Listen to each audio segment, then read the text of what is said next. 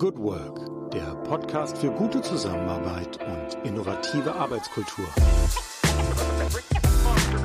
Hallo und herzlich willkommen in Jule Jankowskis Podcast Good Work. Ich bin Audiograf Ingo Stoll und ihr hört heute meine Audiografie der Good Work Night. Ein ganzer Abend rund um gute Arbeit und zukunftsfähige Arbeitskultur. Taucht ein in die Stimmung und Stimmen von Wolf Lotter, Mareike Lüken, André Dörfler, Lukas Bosch, Sandra Wolf, Stefan Grabmeier und vielen O-Tönen der Teilnehmerinnen und Gäste. Hört Neues aus den Anfängen der unglaublichen Good Work Story und Julis Gedanken zur Good Work Zukunft. Ich wünsche euch bei dieser akustischen Eventbegleitung gute Unterhaltung. Jahren unglaublich viel Lyrik gehört. Pathos zum Thema Transformation. Das hilft uns nicht weiter. Wir müssen jetzt zeigen, dass es besser geht. Wir müssen jetzt zeigen, dass wir mehr drauf haben als ein bisschen Lyrik. Jule hat das. Die nächsten Jahre werden die Frage stellen, ob wir mehr schaffen, als den Prozess zu moderieren, oder ob wir es auch schaffen, tatsächlich neue Formen der Zusammenarbeit, der Organisation, die echte Transformation im kulturellen und sozialen Bereich hinzukriegen. Es gibt unendlich viele Themen. Hallo.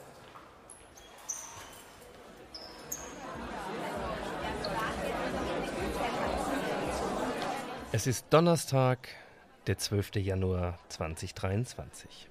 In den großzügigen Räumen der Salbert Media in Wiesbaden warten ca. 150 Menschen mit mir auf den Beginn der ersten Good Work Night von und mit Juli Jankowski. Der Anlass ist die Veröffentlichung ihres Buches Good Work. Zwischen alt und neu liegt gut.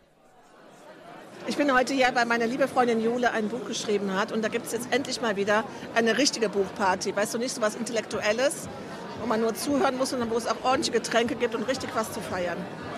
Ich weiß, dass hier die Szene ist, die man braucht in unserer Community. Also hier ist die richtige Community.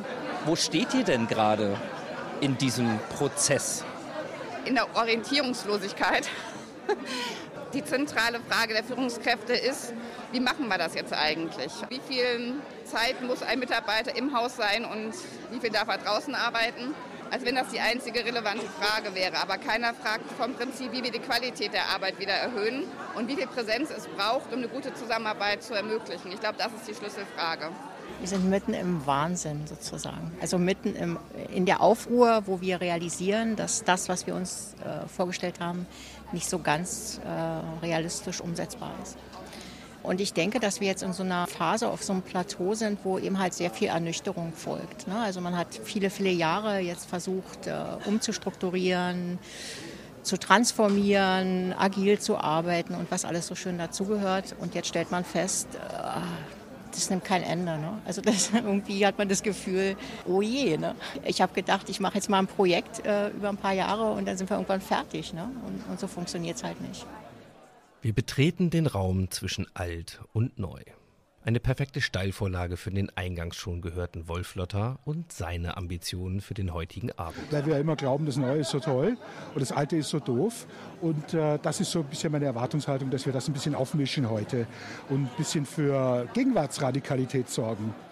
Was ich ja ganz spannend finde, ist vielleicht auch nochmal so ganz naiv zu fragen, was ist denn eigentlich Good Work, gute Arbeit für dich? Ähm, Arbeit, die Spaß macht, die begeistert, wo man äh, Erlebnisse hat, die freudig stimmen, die man mit anderen teilen möchte und wo man tatsächlich auch jeden Tag was Neues lernen kann. Also, wenn wir bei Riese und Müller sind, sehe ich immer, dass, dort, dass ich dort auf ein sehr reflektiertes Unternehmen treffe, was sich sehr viel Zeit dafür nimmt, darüber nachzudenken, was eigentlich gute Arbeit sein soll oder was gute Zusammenarbeit sein soll. Und die sich dafür auch extra Zeit nehmen und dafür Formate schaffen, um sich darüber auszutauschen, was für eine Art der Organisation sie sein möchten. Und das ist für mich schon ein Zeichen von Good Work, wenn, wenn man sich Zeit nimmt, darüber zu reflektieren, was eigentlich Good heißen soll. Der Fahrradhersteller Riese und Müller gilt als eines der Beispiele, die Good Work im Sinne von zukunftsfähiger Arbeitskultur implementiert haben und leben. Und was ist mit New Work? New Work ist so eins dieser Wieselwörter, die rumfleuchen und keiner weiß äh, genau, wovon die Rede ist. Mein Verständnis von New Work wäre Strukturen schaffen, Umfelder schaffen, um Probleme zu lösen die uns heute und morgen unter den Nägeln brennen und die wir lösen müssen. Und insofern wäre Good Work für mich synonym mit New Work und dann finde ich Good Work den besseren Begriff. Was ich halt merke und das hat mich immer gestört, es ist sofort der Ruf nach Lösungen. Aber keiner stellt sich die richtige Frage. Also man sucht es immer im Offensichtlichen und dann ist es so ein bisschen das Trendthema. Ja? Du hast so eine semantische Lücke, die du befüllst. New Work, ja, dann hast du sofort Lösungen, die da sind. Boah, und dann springst du auf den Zug auf. Ja. Aber das ist alles andere als substanziell. Also es geht ja wirklich darum, die Frage zu stellen. Und Good Work trifft für mich besser, weil es um gut, natürlich muss man gut auch definieren, ja. Aber ähm, ich glaube, wir sind jetzt und das ist das Schöne, was Jule eingeleitet hat, an mehr Substanz angelangt. Ja? Also im Hype Circle vielleicht am Boden der Realität, ja wirklich im wahrsten Sinne des Wortes angekommen. Und das macht es für mich schon greifbarer.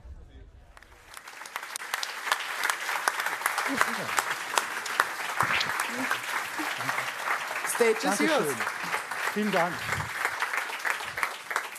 Jule, ich danke dir. Ich danke, ich danke euch, danke Ihnen.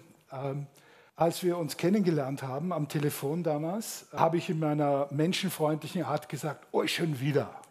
New Work, Agilität, überall New Work, Agilität. Ich halte das nicht mehr aus. Und dann habe ich es doch gemacht. Und es war einer der sinnvollsten Termine, die ich in den letzten Jahren gemacht habe. Weil ich ging tatsächlich gut gelaunt aus diesem Gespräch raus, weil ich mit einer, und ich meine das in größter Anerkennung, mit einer Erwachsenen gesprochen habe. Eine Erwachsenen, die weiß, was sie will, die weiß, wo es lang geht, die weiß, was richtig ist in dieser Sache, die fragt und die auch sagt, das wissen wir jetzt nicht. Das ist erwachsen. Und das ist das, was Transformation heute so dringend nötig hat. Was auch Begriffe wie New Work dringend nötig haben. Das ist das, was wir im Grunde genommen machen müssen. Praktisch auf die Dinge gucken, die da sind. Wir haben, das ist immer so, in den ersten Jahren unglaublich viel Lyrik gehört. Pathos, leidenschaftlicher Bob zum Thema Transformation.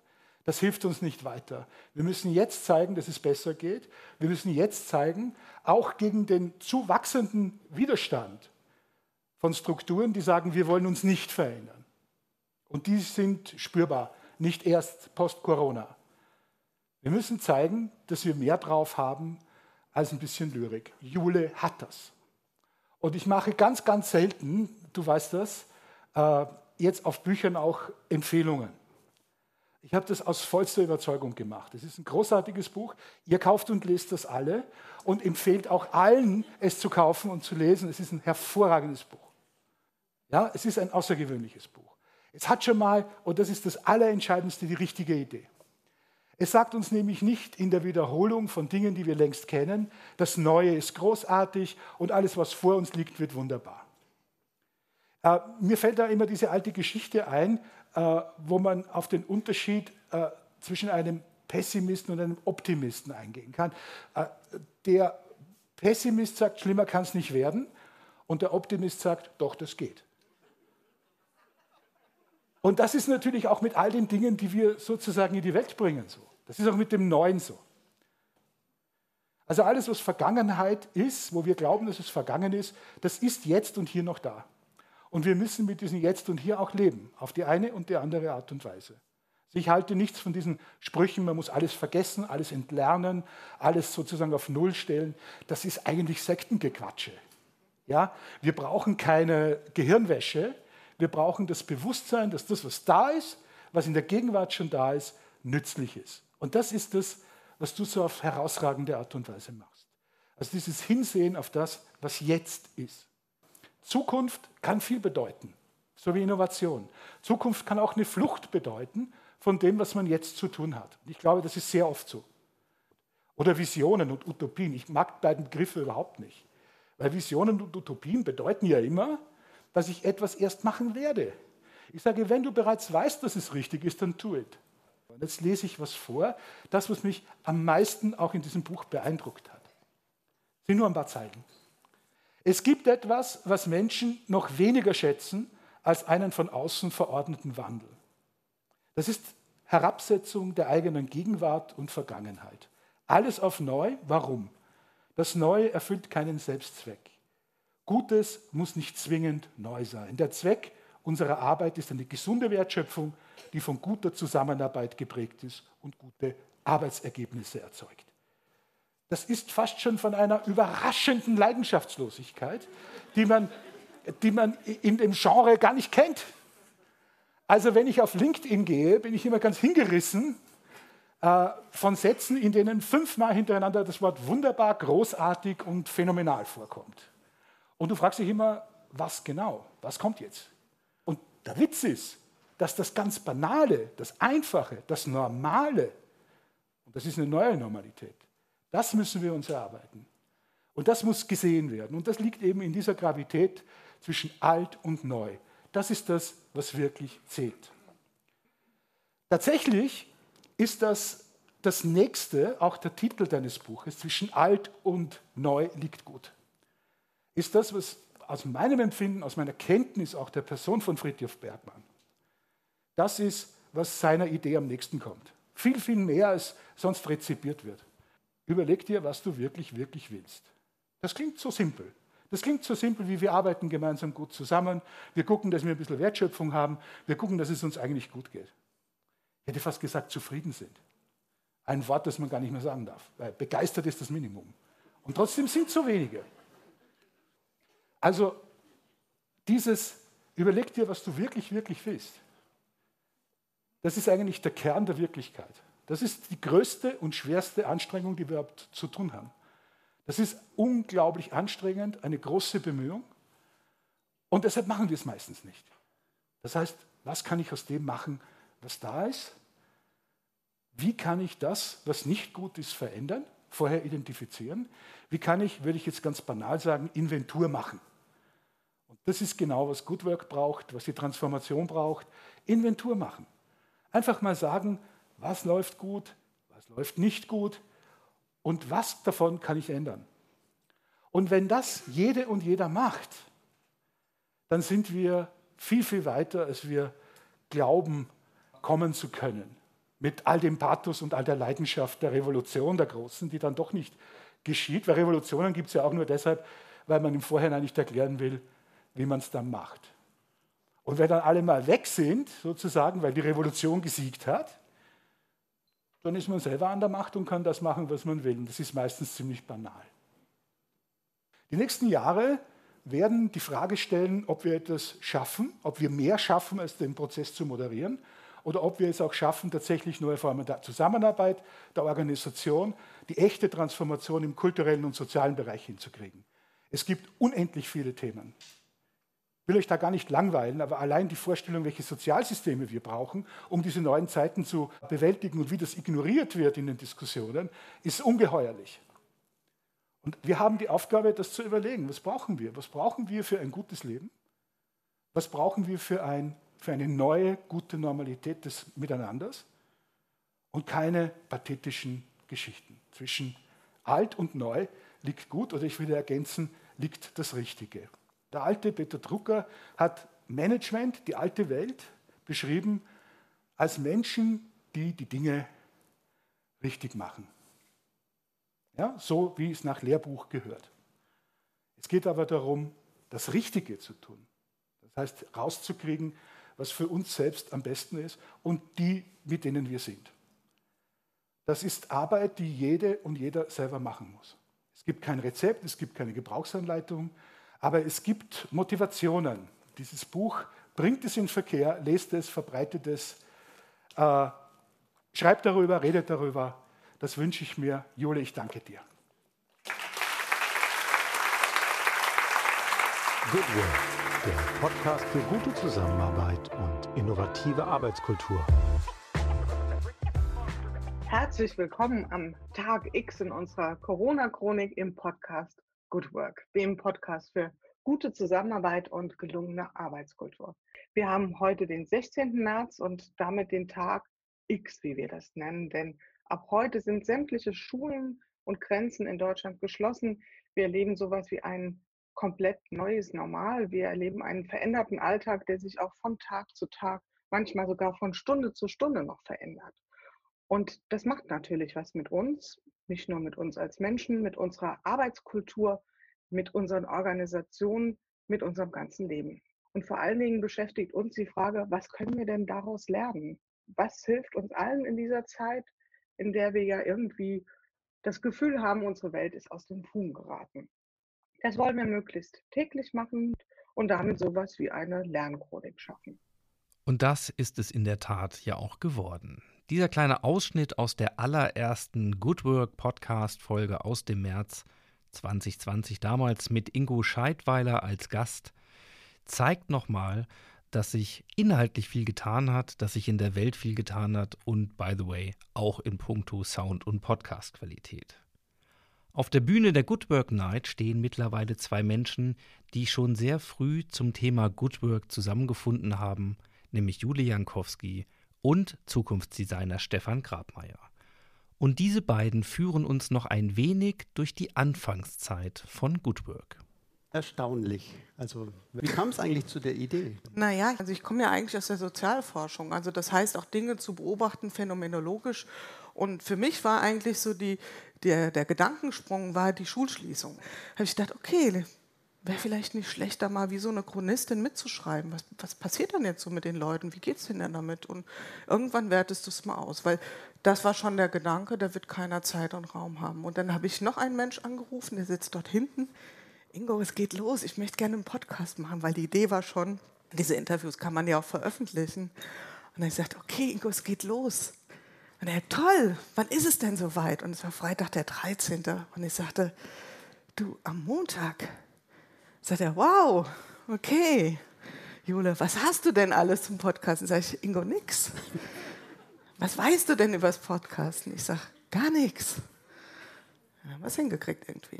Tag X hast du es ja auch ja, genannt. Ich Tag nennst X. es Tag X. Genau. Hattest du eine Vorstellung, wie viel? Nee, nee, das hatte ich nicht. Ähm, haben mich viele gefragt, du hattest die 100 vor Augen. Haben ich gesagt, nein, hatte hm. ich nicht. Ja. Also wir konnten ja auch damals gar nicht absehen, wie die Dynamik sich entwickeln würde. Ja. Vielleicht das noch. Am Anfang war es ja jeden Tag die Aufnahmen. Ja? Genau. Und die Abstände wurden ja größer. Ja. Ähm, lass uns mal mhm. ans, ans, Ende gucken deiner Chronik. Wie viele Podcasts waren es, wo du gesagt hast, jetzt machst du mal Stopp? Also richtig Stopp habe ich ja nicht gemacht, der läuft ja immer noch. Also irgendwann war schon, genau, so Zwischenstopp, irgendwann war schon so der Moment, wo ich dachte, okay, ähm, eine 100 ist eine prägnante Zahl, ja, das kann man sich so gut vorstellen. Und dann ging auch viel die Frage rum, wer ist die Nummer 100 und äh, ja, hm. und dann war aber klar, das macht mir Freude und ich bin in dieses Thema auch der guten Zusammenarbeit so tief eingetaucht, dass ich gesagt habe, okay, jetzt ist da nicht zu Ende, sondern die Chronik endet mit der 100. Genau, genau. die Chronik endet, deswegen Zwischenstopp trifft es genau, wahrscheinlich besser. Genau. Und dann hast du ja was gemacht, da würde ich jetzt schon ein bisschen den forscherischen Aspekt mit einbringen. Du hast dir ja quasi mal die Daten alle angeguckt. Ja, ja? Genau. Du hast ja mal zum Transkribieren angefangen mhm. und hast wie viele Minuten transkribiert? Ich glaube, mittlerweile sind es bestimmt Richtung 8000. Ja. 8000, ja. so. Und dann sind ja daraus die Good Work-Prinzipien entstanden. Genau. Insgesamt fünf. Fünf Stück, genau. Und ähm, das ist sozusagen das inhaltliche Gerüst ja, von, von Good Work. Ja, und das ist jetzt auch kein Rezept, das ist nicht, mach die fünf Schritte und dann wird es richtig super. Das sind einfach fünf Perspektiven, nenne ich das immer, auf gute Zusammenarbeit. Sollen wir einmal einen Check machen? Die fünf Good Work-Prinzipien. Wer kennt cool. welche? Die gelungene Beziehungsgestaltung ja. ist ein Good Work-Prinzip. Okay. Flexible Strukturen, ja. Ja, die, diese Balance zwischen Struktur und Flexibilität. Mhm. Ja. Denken in Möglichkeiten, wow, genau. Stimmt, das ist die Nummer fünf. Und vor dir sitzt jemand, der kennt, glaube ich, die vier. Ja, gelebte Agilität, genau. Und dann gibt es noch eins. Ja. Und auch das fünfte und letzte Prinzip der digitalen Balance wird an diesem Abend zuverlässig vom Publikum benannt. Es sind also ganz offensichtlich schon Menschen darunter, die das Buch gelesen haben und vor allen Dingen sind Menschen im Publikum, die dieses Buch mit ihrem Gastauftritt im Podcast Good Work überhaupt erst ermöglicht haben. Zu ihnen zählt auch Mareike Lüken, die in der Episode 83 über Women in Mobility und ihr Engagement für nachhaltige Mobilität spricht. dabei entstand eine der Schlüsselerkenntnisse aus den Corona-Chroniken. Es geht um die Macht des Zufalls. Und ich lese dieses Stück einmal kurz vor und dann erzähle ich da noch ein bisschen was zu. Jule hat mich gefragt, was ich am meisten vermisse im Homeoffice. Und wie viele andere habe ich auch gesagt, natürlich den Austausch mit den Kolleginnen und Kollegen, die Begegnungen. Und ich habe aber noch was ergänzt. Und zwar habe ich gesagt, was ich auch noch sehr vermisse, ist die Kommunikation ohne Vorsatz ohne sich vorher zu verabreden oder zu planen, ohne sich vorher anzurufen, einfach die Begegnung auf dem Flur, in der Kaffeeküche, denn daraus entsteht auch häufig etwas. Ich lese noch ein Stück weiter. Jule führt weiter. In unserem Austausch nach dem Interview hängen wir diesem Gedanken noch etwas nach und stoßen auf einen Begriff, der eine frische Perspektive in das Thema Beziehungsgestaltung einbringt. Es ist die absichtsfreie Begegnung. Es steckt so viel Kraft genau darin, dass wir eben nicht planen und anbahnen können. Die absichtsfreie Begegnung ist jedoch auf Unterstützung angewiesen. Sie braucht die Hilfe vom Kollege Zufall. Und ich muss sagen, Julia hat mich gefragt, ob ich noch mal ein bisschen Stellung dazu nehmen kann. Ich habe bis heute keine Lösung dafür. Also wir haben viele Räume aufgemacht, auch im rein digital oder im hybriden oder auch ähm, äh, wie wir, wie wir zusammenarbeiten. Wir haben Dailies eingeführt, wir haben Kaffeeklatscher eingeführt, aber dies ist immer mit Absicht. Ich lade immer Leute ein, ich kündige es irgendwo an, da komme ich hin mit der Absicht, mich mit jemandem zu treffen, mich mit jemandem auszutauschen.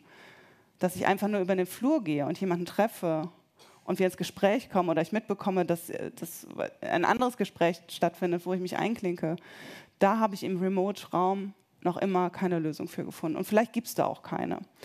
Aber ich habe mir Gedanken gemacht. Muss es immer der Kollege, die Kollegin sein? Kann das nicht auch die Familie sein? Irgendeine Szene im Supermarkt, wenn ich spazieren gehe in der Nachbarschaft? Vielleicht können wir da uns Inspiration von außen holen, die wir in die Teams, in die Büros mit reintragen. Und das klingt so lapidar mit dem Zufall. Und es gibt tatsächlich ja auch Studien zu. Also schon aus den 1980er Jahren hat äh, der Soziologe Mark Granovetter dazu geforscht, zu den sogenannten Strong und Weak Ties, zu den starken und schwachen Verbindungen und wie wichtig die sind. Also unsere schwachen Verbindungen haben ja eine wichtige Funktion, gerade für das Thema Innovation. Ja, wenn wir uns immer nur mit denselben fünf Leuten umgeben, dann sind wir hinreichend so schlau und kreativ wie diese fünf Leute. Also Achtung, wer die fünf sind. Ja? Und ähm, ja, also das hat auch diese zufälligen Begegnungen haben einen harten Kern. Also es geht nicht nur um einfach mal nett austauschen, sondern es geht wirklich auch darum, sich nicht in diesen eigenen Echokammern abzuschotten. Und ich bin da voll deiner Meinung. Ich habe noch nichts Überzeugendes gefunden, weil ich kann ja schlecht sagen, ich denke gerade gar nicht an dich und ich kenne dich auch nicht gut. Ich rufe dich trotzdem mal an. Ja, das funktioniert ja irgendwie nicht. Ja. Von daher. Mareike, vielen Dank. Ähm, da ist noch ganz viel draus entstanden. Wir können das bestimmt auch noch mal vertiefen. Aber jetzt erstmal Applaus für dich nochmal. Dankeschön. Der nächste Gast ist André Dörfler. Er ist Innovationsmanager bei der R&V Versicherung und als Jude Sparringspartner schon früh in das Destillieren der Goodwork-Prinzipien eingebunden. Ja, Jule hat mich gebeten, ein bisschen zu erzählen, was man mit Goodwork machen kann über ein Podcast hinaus, über ein Buch hinaus. So wie hier bei Cybert Media bauen wir gerade überall die Büroflächen um. In den New Work Style. Äh, und zwar kontinuierlich. Und jeder Einheit, jeder Heimathafen durchläuft einen bestimmten Prozess. Und da haben wir gedacht, um Good Work gut zu verankern, lass uns doch in diesem standardisierten Rollout-Prozess von New Work, dem neuen Mobiliar, der neuen Zusammenarbeit, ein Info-Workshop reinbringen, der Good Work at New Normal heißt, um dann den Teilnehmenden die Good Work-Prinzipien, das Diskutieren über die Silent Disco, Teamtage und was man da besser machen kann, als weiteres zu thematisieren. Drittes Format. Und beispielsweise heute, Jule hat nämlich ein ziemlich anspruchsvolles Programm. Heute war die Auftaktveranstaltung bei RV der 450 Top-Managerinnen und Manager. Und äh, wir beide durften da ähm, einiges bespielen heute. Deswegen Respekt für deine Ausdauer heute. Und um auch über solche Informations-, über Marktstände, Informationsveranstaltungen in das Thema Good Work mehr Fans zu gewinnen, die sich damit beschäftigen wollen, die Impulse zu setzen, sodass es halt nicht nur Zuhören ist oder Lesen ist, sondern es in die Umsetzung geht. In der R&V-Versicherung mit ihren über 17.000 Mitarbeiterinnen und Mitarbeitern ist das Good Work-Prinzip heute ein fester Bestandteil der Schaffung und Entwicklung zukunftsfähiger Arbeitskultur geworden. Ich sage jetzt meinen ersten Gedanken zu dem Gast, der jetzt kommt, der mir durch den Kopf gegangen ist. What the fuck? What the fuck, ja. Was ist deiner? Was geht dir durch den Kopf? Ich neige zu Übertreibung, aber trotzdem muss ich sehr lange überlegen, ob mir ein Mensch einfällt, der so unglaublich viele Geistesblitze innerhalb kürzester Zeit aussprudelt. Lukas Bosch ist ein radikaler Design Thinker und ein Macher.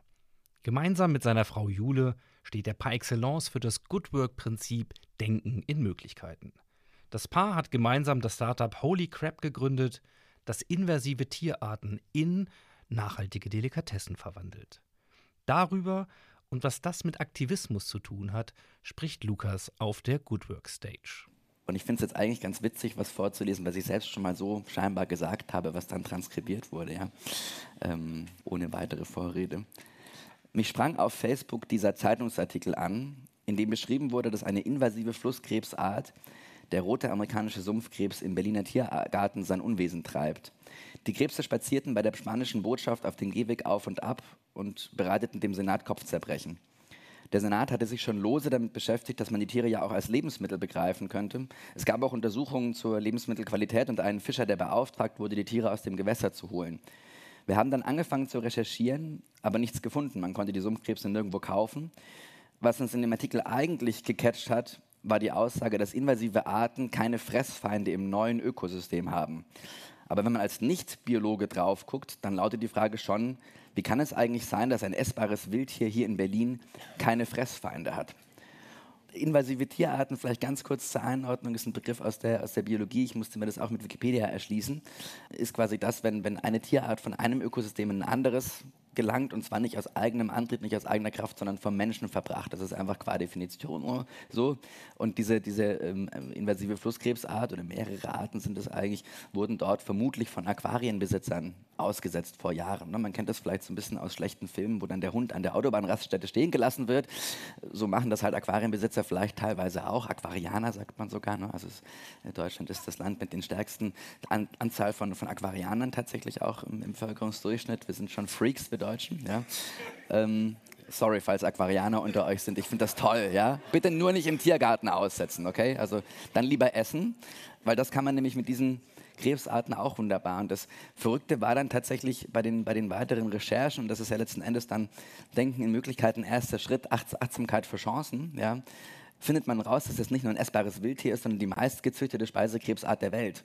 Wo wir aber im Prinzip in Berlin und auch generell in Ökosystemen über Berlin hinaus, deutschlandweit, weltweit mittlerweile darüber reden, dass das ein riesiges Problem für den Naturschutz ist. Aber dabei total verpassen, dass es eigentlich ein, ein wahnsinnig äh, hochwertiges Lebensmittel ist aus Wildfang, das ist ein Auszeichnungsprädikat quasi im, im Lebensmittelbereich, eine Flusskrebsart und zwar nicht nur, wie wir es gerne heutzutage haben, regional, sondern wir können da sagen, es ist urbaner Wildfang, ne? also es ist hyperlokal und ich lese hier ein Zitatwort, das diese Absurdität auf den Punkt bringt. Wir waren einfach so angefixt von der Absurdität eines Fleisch- und Fischkonsums, der plötzlich gut für die Natur ist. Ja, also der, der, Ansatzpunkt war normalerweise, wenn ich über Nachhaltigkeit und tierische Produkte nachdenke, ist ja das Credo weniger ist besser, am besten gar nicht. Ja? Nur wenn ich jetzt ein Problem im Naturschutz aufesse, dann löse ich ja diesen Widerspruch auf. Und ich glaube, das ist ganz, ganz stark ein Grundsatz von Denken in Möglichkeiten. Wir leben in einer Welt, die wir meinen voll von, von Widersprüchen ist. Und ganz viele dieser Widersprüche sind bei genauem Hinschauen eigentlich vermeintliche Widersprüche. Wir glauben nur so doll dran, dass wir sagen, na, das ist halt so. Und im Supermarkt gibt es halt ja auch natürlich keine invasiven Arten, wobei stopp. Also einige unserer Produkte sind mittlerweile auch in, im Delikatessenhandel zumindest erhältlich. So ist das, wenn man in Deutschland Krustentiere macht. Ähm, ähm, da kommt man nicht so weit. Und auch der Waschbärgulasch, den wir äh, zeitweise auf der Karte hatten bei, bei Dinner-Events, hat es noch nicht zur Rewe geschafft.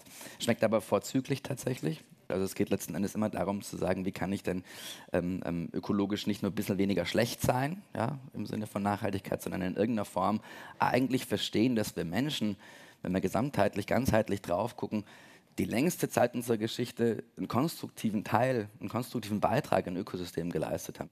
Ich mache das Ganze jetzt nicht, weil ich irgendwie so ein wahnsinnig großes Flusskrebsfable habe oder irgendwie Weißfischarten in der Ostsee und in Binnengewässern toll finde, aus denen man jetzt irgendwie Fischstäbchen machen kann, weil die weg müssen und so weiter. Das, das was wir gerade aufbauen, sondern letzten Endes ist es eigentlich, glaube ich, ein Stück weit damit gefunden zu haben, meine, meine Sprache, meine Form von Aktivismus. Und ich glaube, wir haben ein, ein wahnsinnig äh, eingefärbtes Bild von Aktivismus und haben uns eigentlich am, am, vergessen, so ein bisschen uns damit zu beschäftigen, was da begrifflich und konzeptuell drinsteckt. Es gibt eine schöne Definition von Karl Popper, ähm, die, finde ich, aufzeigt, was man da noch so drin finden könnte, nämlich die Neigung zur Aktivität und die Abneigung gegen jede Haltung des passiven Hinnehmens. Und da muss man sagen, diese Form, also diese Klischeebilder von Aktivismus, die wir vor Augen haben, die uns medial auch, auch, auch quasi repräsentiert werden, die sind natürlich kein passives Hinnehmen, aber ein Stück weit ist es ja schon immer das Bild von ich bin gegen etwas und sehe mich vielleicht auch gar nicht unbedingt in der Verantwortung vorzuschlagen, wie man es irgendwie anders und besser machen könnte, sondern ich bin am Fordern. Und das ist von der gesellschaftlichen Dynamik wahnsinnig wichtig. Es gibt auch spannende Forschung dazu, dass tatsächlich eben auch eine gewisse Radikalisierung, wie wir sie gerade in Lützerath sehen, durchaus, wenn man über Transformationsprozesse und erfolgreiche gesellschaftliche Transformation nachdenken, fast notwendig sind, weil im Prinzip der radikale Arm einer, einer, einer äh, Transformation, einer Revolutionsbewegung die Gesprächsbereitschaft, in der Radikalität die Gesprächsbereitschaft mit dem moderaten Arm erhöht. Ja? Und ich glaube, wenn wir das jetzt übertragen und sagen, der Begriff von Aktivismus, gehen wir mal weg von, ich lebe mich auf der Straße fest ähm, ähm, ähm oder ich werfe irgendwie Sachen auf, auf Kunstwerke oder ich grabe mich irgendwo in äh, künftige Braunkohlefördergebiete ein. Wenn wir das mal weggehen und zu Karl Popper zurückgehen und sagen, eigentlich geht es ja um eine Neigung zur Aktivität und eine Abneigung gegen jede Haltung des passiven Hinnehmens, dann kann man das in alle möglichen Kontexte tragen. Und im Grunde genommen ist das dann auch gar nichts mehr, wo ich sage, ich bin irgendwie gegen etwas, sondern das ist was, wo ich sagen kann, ich bin für etwas. Und so sehe ich mich letzten Endes, wenn ich sage, ich bin Unternehmensaktivist. Und zwar nicht in dem Sinne, dass jetzt alle bitte hier ihren Job kündigen und sich auf der Straße festkleben, sondern genau umgekehrt. Also nicht ihr müsst zum Aktivismus, sondern der Aktivismus muss in euren Job muss in euer Berufsleben. Das heißt, es darf gerne mehr Berufsaktivismus geben. Und warum, warum gibt es eigentlich keine Inhouse-Aktivisten? Und da sind wir dann eigentlich schon fast wieder bei dem, was gar nicht unbedingt Karl Popper über Aktivismus sagt, sondern was uns medial zum Aktivismus eben dargestellt wird. Und ähm, dementsprechend ähm, ist es wahnsinnig spannend, das tatsächlich auch mit Unternehmen äh, zu diskutieren, zu sagen, wie könnte man vielleicht so ein Programm aufsetzen für Inhouse-Aktivismus. Erstmal natürlich ein Stück weit auch die, die, die, das Fremdeln mit dem Begriff aufzuheben, aber im Grunde genommen, Zukunft entsteht nie, indem man irgendwie versucht, sie vorherzusagen, sondern letzten Endes ist es immer eine Entscheidung im Jetzt, die ich fällen muss. Und nicht nur eine Entscheidung, sondern eine Entscheidung, die quasi sich auch in, in Handlung äußert. Und Julia nennt das Gestalten und Durchhalten. Und ich glaube, damit komme ich dann auch zum Schluss, nämlich Sinn erkennen und danach handeln. Und wenn wir jetzt einfach Transformationsprozesse uns angucken, ähm, fiel ja zum Glück in den ganzen Transformationsprozessen irgendwann der, der, der, Groschen, dass bei Digitalisierung halt nicht nur Apps gemeint sind, sondern ganz, ganz viel mehr. Und bei Nachhaltigkeit halt auch nicht nur äh, CO2-Offsetting und eben bei äh, New Work auch nicht nur New, sondern tatsächlich Good. Und das ist, glaube ich, ähm, wenn ich drüber nachdenke, was da als Überschrift drüber steht, was mit dem ich mich sehr, sehr doll identifizieren kann und ähm, mich da sehr, sehr stark drin wiederfinde. Danke der Jule.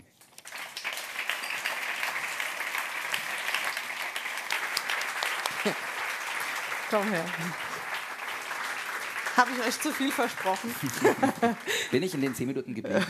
Das ist völlig, völlig nebensächlich und ähm, das ist es, dieser Twist. Ne? Das ist wirklich unique, ähm, dein Twist, den du in Themen reinbringst. Nochmal wirklich, was, wenn es ganz anders wäre? Hm? Und what the fuck hast du gar nicht erklärt. Was ist What Ach so, the Fuck? Moment? Das stimmt, ich habe ja nur über What the Fish gesprochen. Ja. Das erste Kapitel unseres Buches, und eigentlich hätte auch das Buch so heißen sollen, heißt nämlich Start with What the Fuck. Ihr kennt einige von euch wahrscheinlich Start with Why von, von Simon Sinek. Ähm, ich bin der Überzeugung, wir leben eigentlich mittlerweile in einer Zeit, wo es gar nicht mehr um das Why geht, sondern wo wir durch die Welt laufen können und unser Why immer dann finden, wenn wir irgendwas sehen, wo wir denken, what the fuck, das kann doch, kann das wirklich, kann das wirklich so sein? Können wir wirklich daran glauben oder ist das nicht auch so ein Widerspruch, der vermeintlich ist. Also fangen wir an, die Probleme aufzuessen. Oder wahlweise vielleicht auch auszutrinken. Bevor die Buchparty allerdings zu diesem offenen Teil des Networkings übergehen sollte, gab es noch ein abschließendes Highlight auf der Bühne. Sandra Wolf war ebenfalls zu Gast im Podcast. Sie ist CEO des Fahrradherstellers Riese und Müller, über die wir eingangs der Audiografie schon etwas gehört haben.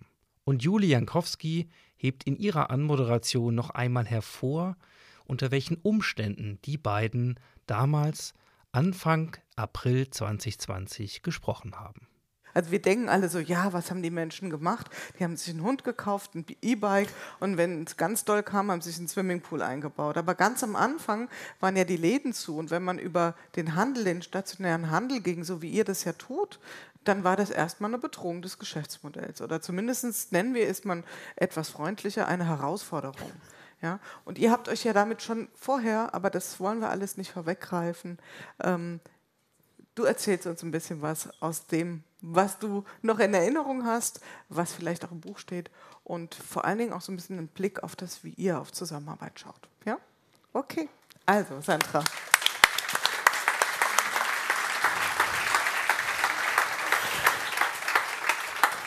Ja, danke schön, äh, Jule. Und ich erinnere mich noch sehr gut an unseren Podcast. Ich glaube, ich war auch am Anfang eher das Versuchskaninchen, Tag 16. Wir wissen noch nicht, was daraus überhaupt entsteht.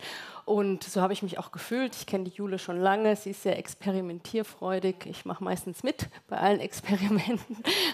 Sie auch sehr gerne bei diesem Experiment. Und ich bin eigentlich mit einer anderen Buchstelle gekommen, die wir vorher abgestimmt haben. Und im Laufe des Abends habe ich mich jetzt kurzfristig entschieden, weil ich zweimal zitiert bin, mich mit einer anderen Buchstelle zu beschäftigen, weil ich glaube, es ist unheimlich wichtig. Ich habe mich auch in deinen Ausführungen wiedergefunden, dass man eben Aktivist ist und ich habe gemerkt und habe auch jetzt nochmal im Revue passieren lassen gemerkt, dass ich eigentlich schon eine Aktivistin der guten Zusammenarbeit und der Beziehungspflege bin. Und dass es ein Thema ist, das mich vor allem in dieser Corona-Zeit und auch, als wir, glaube ich, gesprochen haben, sehr stark bewegt hat.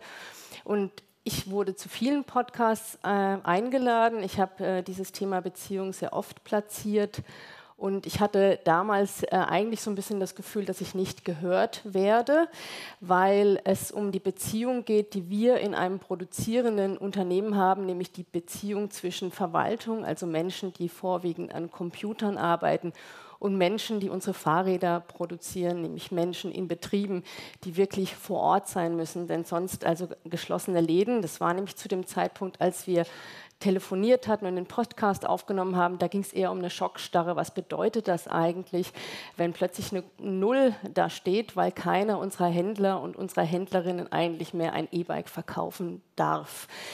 Und ähm, noch viel, viel mehr hat mich wirklich ähm, relativ schnell bewegt, wie machen wir das eigentlich? Und ich habe nirgends in der Presse irgendeinen Impuls gefunden, weil es sehr schnell darum ging, ja, wie geht denn das in dem Homeoffice? Und wir haben es vorhin schon gehört, wie kann man Zufallsbegegnungen schaffen? Wie kann man Menschen auch über die Distanz zusammenbringen? Wie geht denn das eigentlich, dass man Kollege und Kollegin bleibt und dass man Zusammenarbeit gestaltet, dass wir innovativ bleiben, dass wir in die Zukunft gucken, dass wir wir positiv sind, dass wir keine Rückenschmerzen bekommen. Yoga-Übungen machen und so weiter und so fort. Und ich habe keinerlei Impuls bekommen, wie geht denn das eigentlich? Menschen, die sich eigentlich gar nicht begegnen dürfen, weil das war ja zu dem Zeitpunkt eigentlich eine begegnungsfreie Zone. Und ich habe 400 Menschen, die jeden Tag ähm, in die Firma kommen müssen, darf ich das in dem Fall sagen, oder dürfen, ähm, wie auch immer man das nennt. Das war ja genau auch so ein bisschen die absurde Situation. Ist es jetzt besser, zu Hause zu sitzen und niemandem zu begegnen, weil das der sichere Ort ist? Oder ist es eigentlich auch ganz schön, in eine Firma zu fahren, wo ich sehe, da passiert was. Wir können weiterhin die Dinge bewegen und äh, es wird eine Zukunft geben und wir werden diese Zukunft gemeinsam mitgestalten. Und deshalb bin ich eigentlich ähm, Jule sehr dankbar. Ich weiß gar nicht mehr, was die Frage dazu war, die mich dann zu diesem Zitat bewegte. Was ich schwierig finde, ist, die Solidarität aufrechtzuerhalten zwischen Verwaltung und Produktion und allen das Gefühl zu geben, dass jeder an seinem Platz wichtig ist und wir das auch nur gemeinsam schaffen können. Wir müssen versuchen, Regelungen zu finden, die ein Gesamtbild abgeben, damit es nicht so einen harten Cut gibt zwischen den Einheiten. Und ähm, ich habe eben jetzt in dem Verlauf auch des heutigen Abends gemerkt, dass es eben das auch ist. Gute Beziehungen zu gestalten heißt eben immer auch alle mitzunehmen. Und ähm, ich habe mich sehr früh dafür eingesetzt, dass alle bei Riese und Müller eben jeder Mensch an seinem Platz bedeutet und habe vielleicht teilweise sogar einen Schwerpunkt gelegt auf die Menschen, die eben vor Ort sein dürfen und denen das Gefühl zu geben, dass sie an einem sicheren Ort sind. Und das schlimmste Erlebnis, das wir eigentlich bei Riese und Müller hatten, wir haben ein kleines Café in unserem Eingangsbereich und als es hieß, wir müssen dieses Café jetzt schließen, das war für uns eigentlich so der absolute Supergau und das Ende aller Beziehungen. Und umso mehr haben wir uns eigentlich dann in Grauzonen bewegt, von was wir dürfen. Ist das jetzt eine Kantine oder können wir das irgendwie anders? Ist vielleicht eine Verkaufsstelle von Essen? Weil wir gemerkt haben, wie wichtig es ist, dass sich Menschen an diesem Ort treffen können.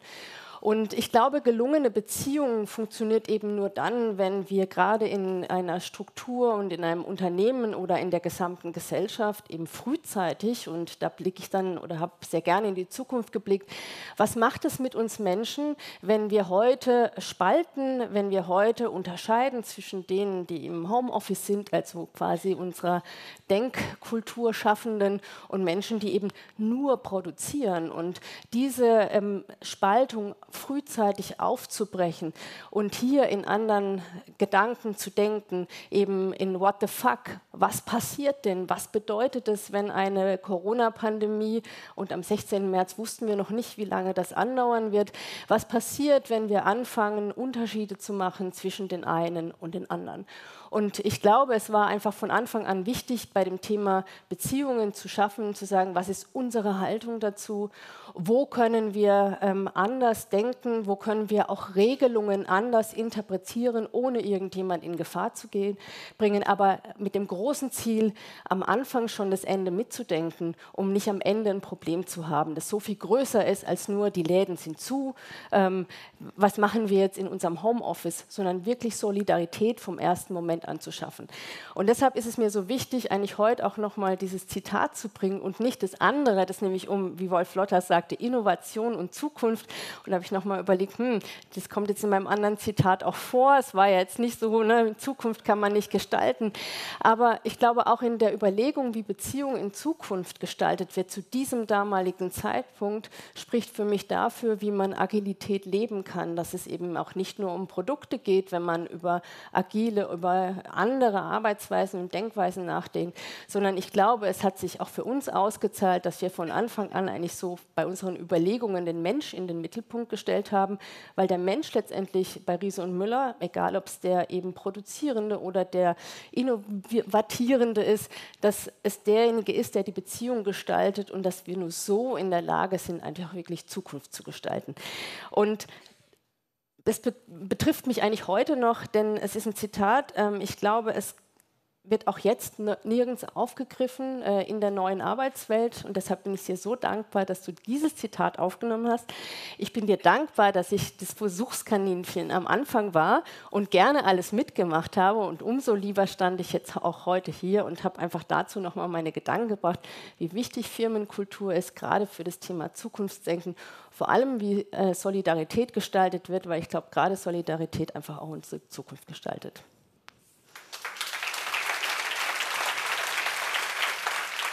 Ein kleiner Aufschlag in die Welt von Good Work heute Abend. Ich danke für eure Aufmerksamkeit und ich versuche mit jedem Einzelnen noch ein Gespräch zu führen.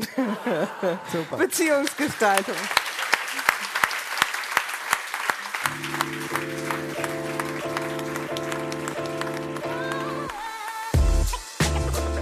Was ist denn so dein Eindruck von der Veranstaltung bislang? Ich bin beeindruckt und inspiriert. Wir beschäftigen uns als Journalisten mit dem Thema New Work. Und ich komme von außen in eine ähm, Blase, die ich nicht kenne. Und was ich jetzt heute hier gehört habe, ist anders als das, was mir bislang begegnet ist. Und da wir sehr kritisch auf das Thema New Work blicken, bin ich sehr interessiert an der Interpretation des Good Works. Und die Panel Teilnehmenden waren auch sehr inspirierend auf die unterschiedlichste Art und Weise. Also spannende Impulse auf jeden Fall. Wo waren so Dinge bei New Work, die dir begegnet sind, wo du dachtest, uh, da, da da kriege ich aber ein komisches Gefühl. Also vielleicht war es kein What the fuck-Moment wie, wie bei Lukas, aber so Dinge, wo du sagtest so, hm, Viele Unternehmen haben, glaube ich, unfassbar viel Druck, Stichwort Fachkräftemangel, War of Talents, und glauben, New Work ist der Weg dahin, die Besten der Besten für sich zu gewinnen. Und letztlich tun sie das nicht für Good Work, sondern sie tun es, um davon zu profitieren als Unternehmen. Und heute Abend hat man andere innovative Blicke auf dieses Thema, so, also wirklich so Impulse für eine, für eine Diskussion und auch eben für unsere journalistische Umsetzung bekommen, die wir so noch nicht bekommen haben. Also wirklich nochmal ein anderer Blick aufs Thema. Aber es ist spannend. Also Blase ist heute ein bisschen geplatzt auch, ja. Also so, ja, doch, ist gut, ist gut, spannend. Also ich sehe, dass hier ganz viele Menschen miteinander sprechen. Ich sehe, dass viele dieser räumlichen Angebote, die hier auch sind, genutzt werden. Wir sitzen hier in so einer schönen kleinen Kabine. Nebenan ist eine Kabine, da unterhalten sich die Leute total angeregt. Eben sind wir oben durchgelaufen, haben noch welche in so einem Gruppenspace gearbeitet. Also wir, ich sehe hier bei diesem Event, dass dieses Raumkonzept tatsächlich funktioniert. Das finde ich unglaublich spannend an dieser Kombination. Da sind viele inspirierende Gedanken zusammengekommen und das, boah, das hat mir echt gut gefallen. Wenn die Sandra von Ries und Müller nicht gekommen wäre, würde ich sagen, ich bin anders als die, die hier sitzen. Ist eine andere Welt, ist eine andere Welt, ist äh, sehr wenig produktiv. Ich bin im produktiven Bereich, deswegen konnte ich das, was Sandra gesagt hat, eins zu eins auch setzen. Also man darf nicht vergessen, dass es viele Menschen geben, die eben nicht bedingt durch ihren Job diese Möglichkeiten haben und man muss den Spagat finden, denen auch klar zu machen, dass sie genauso wichtig sind wie andere, die das eben können. Was nimmst du denn aus der heutigen Veranstaltung für dich mit? auch natürlich viele Impulse. Mir bleibt gerade einer besonders hängen, dass es die Aktivisten, die, die Extremen, die Radikalen braucht, damit die Moderateren gehört werden. Das war so ein kleiner Nugget, den ich mitnehme, aber äh, mit vielen anderen auch natürlich. Wie weit sind wir denn von Good Work entfernt? so weit, wie wir passiv hinnehmen, das was ist. Aber wenn wir diesen Drive hinkriegen, aktiv die Arbeit zu gestalten und eine gute Arbeit daraus zu machen, dann kommen wir ihr Schritt für Schritt näher. Und wenn wir anerkennen, dass Menschen bestimmte Rollen haben und das dann zur Seite stellen und auf Augenhöhe mit denen sprechen, dann können wir das in jedem Moment hinter uns lassen und eine gute Arbeit gestalten. Ich würde sagen, dass wir sehr gut dastehen in puncto Good Work. Und ich glaube schon, dass ich das sagen kann, ähm, weil ich natürlich auch weiß, wie äh, die Stimmungen bei uns sind. Aber es ist sehr viel Arbeit, dieses Good Work auch so aufrechtzuerhalten. Wo nehmt ihr die Energie dafür her? Im Zweifelsfall auch immer wieder.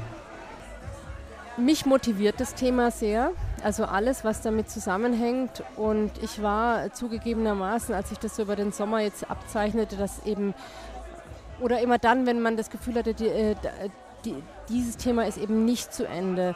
Es ist eben nicht mit einer Podcast-Folge 100 erledigt, sondern man muss eben dieses, äh, diese Energie weitertragen, weil eben erstmal kein Ende in Sicht ist, das irgendwas besser macht. Ja? Und ich glaube, die Energie nehmen wir auch dann äh, daher, dass wir nicht immer nur denken, wann wird es besser, sondern dass wir eben im Hier und Jetzt leben und dort unsere Arbeit machen, erstmal egal, was äh, das Außen zu bieten hat. Und das motiviert mich und das gibt mir wahnsinnig viel Energie, weil ich sehe, was man bewirken kann, wenn man die Energie hat, sich mit dem Thema guter Arbeitsplatz oder gute Arbeit auch zu beschäftigen.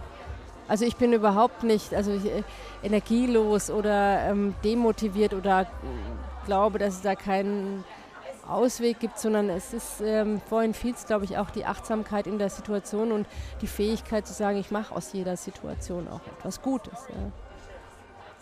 Mein Fazit ist, dass die Jule es geschafft hat, mit Good Work eine Community, eine Fangemeinde zu bilden, obwohl das zum Anfang definitiv nicht ihre Absicht war. Sie wollte einfach nur dokumentieren, was ist mit Corona und was machst du mit den Leuten. Und das finde ich ziemlich cool, was hier gerade geschehen ist.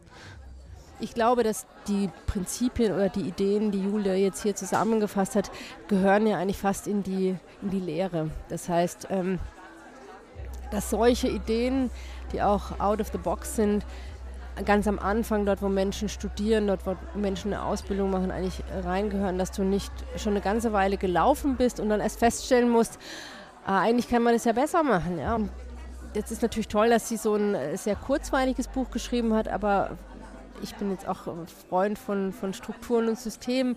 Kann man das wirklich vielleicht auch ähm, in den Hochschulalltag integrieren? Kann man dort Menschen begeistern, dass es eben wirklich an den Anfang kommt? Oder wie kann man in Unternehmen äh, Menschen zum aktiven Mitgestalten? Das ist ja mit dem Workbook schon passiert. Aber ich glaube, da gibt es ganz viele Ideen. Du kannst aus allem etwas machen. Du kannst das, was es gibt, einfach weitertreiben. Du kannst äh, das internationalisieren, ja, weil ich glaube, man kann lernen auch von dem, was wir hier alle gemacht haben. Und also ich glaube, die Ideenliste ist unendlich. Wie glaubst du, oder vielleicht auch wie wünschst du dir, geht es mit Good Work weiter? Wir haben jetzt einen Podcast, wir haben ein Buch, wir haben ein Konzept, wir haben Events. Was ja, äh, Jule hat ja vorhin gesagt, sie wünscht sich so etwas wie eine Bewegung. Und ähm, das finde ich auch gut. Bist du dabei? Da bin ich dabei. Als Arbeitnehmer aber als Journalist begleite ich es äh, kritisch wohlwollend, sagen wir es so. Nein, also ich hoffe tatsächlich, dass das äh, hier alles kleine Samen sind, die ähm, verstreut werden und dass aus dem einen oder anderen Samen dann auch tatsächlich eine schöne Blumenwiese wird. Ah, Jule, wie bist du denn heute in deinen Tag gestartet? wie bin ich heute in meinen Tag gestartet? Gut. Nicht mit einem irgendeinen geilen Ritual, sondern einfach, oh mein Gott, heute ist der Tag. Heute ist der Tag. Ja. Das war so der erste Gedanke und ähm, ja, das hat sich auch ganz gut angefühlt. Kannst du dich noch erinnern an diese Initialzündung, als du das erste Mal von Good Work gesprochen, gedacht, intoniert hast, keine Ahnung, das, was daraus geworden ist, das sehen wir ja heute. Aber wo wo hat es angefangen? Ähm, es war vor Corona. Es war weil logischerweise, weil ich habe ja gleich den Podcast auch schon so genannt. Ähm, ich denke da oft drüber nach. Nee, es gab nicht so, es gab nur immer wieder diese Beobachtung, dass Menschen in den Kontexten, in denen ich unterwegs bin, mit dem Begriff New Work fremdeln. Und ich habe da schon drüber nachgedacht, woher kommt das? Woher kommt diese ähm, Zurückhaltung, dieses, diese Skepsis? Und das war, glaube ich, so, also es muss definitiv im Jahr 2019 gewesen sein, dass es bei mir sich auf so einen Punkt zugesteuert hat, wo ich dachte, es geht doch gar nicht um New. Das ist doch gar nicht der Punkt.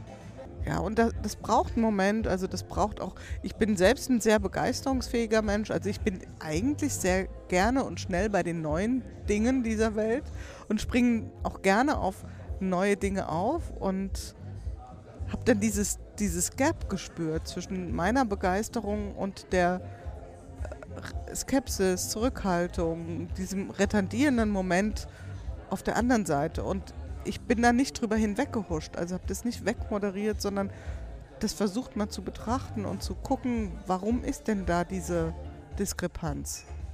Ich erinnere mich an ein Gespräch mit einem, mit einem Netzwerkkollegen, da hatte ich schon ziemlich die Idee, auch mal einen Podcast zu machen, zwar mit einer ganz anderen Intention. Und da fiel das Wort auch schon mal. Und das war nochmal ganz anders ähm, eingetütet, logischerweise. Aber das war so ungefähr September, Oktober. Und an dieses eine Telefonat erinnere ich mich noch, ja. Ich habe es ja auch gelesen.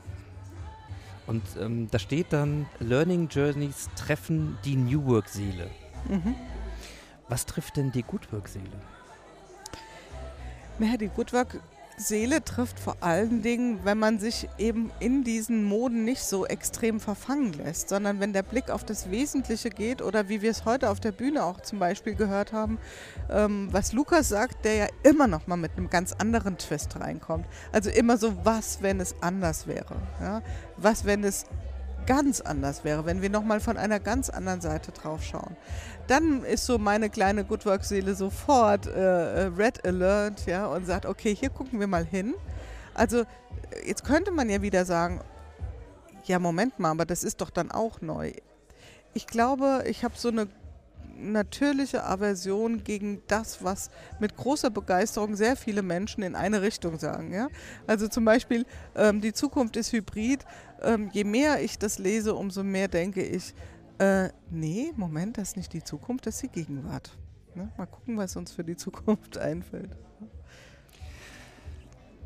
Mir hat es auf jeden Fall sehr viel Spaß gemacht, das zu lesen. Ich bin auch so jemand, der dann mit Stift und Zettelchen mhm. so, ein, so, ein, Buch durcharbeitet, so wie, früher im Studium. Insofern, äh, da gäbe es sicherlich noch Fundus für sehr viel mehr, aber das heben wir uns mal auf.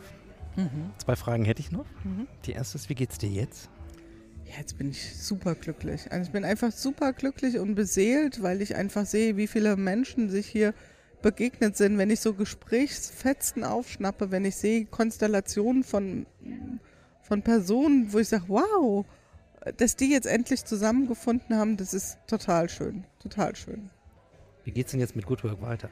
Ja, das ist eine spannende Frage. Also offensichtlich scheint ja in mein Lebensskript irgendwie dieser Satz reingeschrieben zu sein, bringe Menschen und Themen zusammen und entwickle daraus etwas vielleicht in Anführungszeichen nicht Neues, aber mit einem neuen Twist. Und das ist auf einer sehr abstrakten Ebene genau das, der Weg, den ich weiter verfolgen werde. Menschen und Themen zu Wesentlichkeit zusammenzubringen. Das ist mir ganz wichtig. Also viele ringen ja um das Thema Wirksamkeit und wollen unbedingt wirksam sein. Das ist mir zu wenig. Es geht um Wesentlichkeit. Und das ist schon die Vision von Good Work.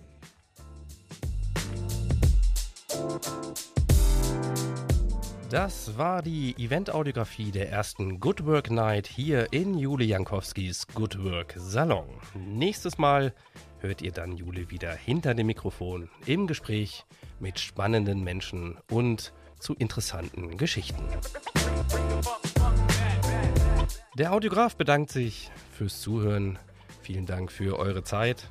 Und wer Lust hat auf mehr audiografische Geschichten oder an eine Audiografie für das eigene Event, das eigene Unternehmen oder die private Familiengeschichte interessiert ist, der darf gerne vorbeischauen auf ingostoll-audiografie.de. In diesem Sinne, ciao, ciao, macht's gut und happy transformation.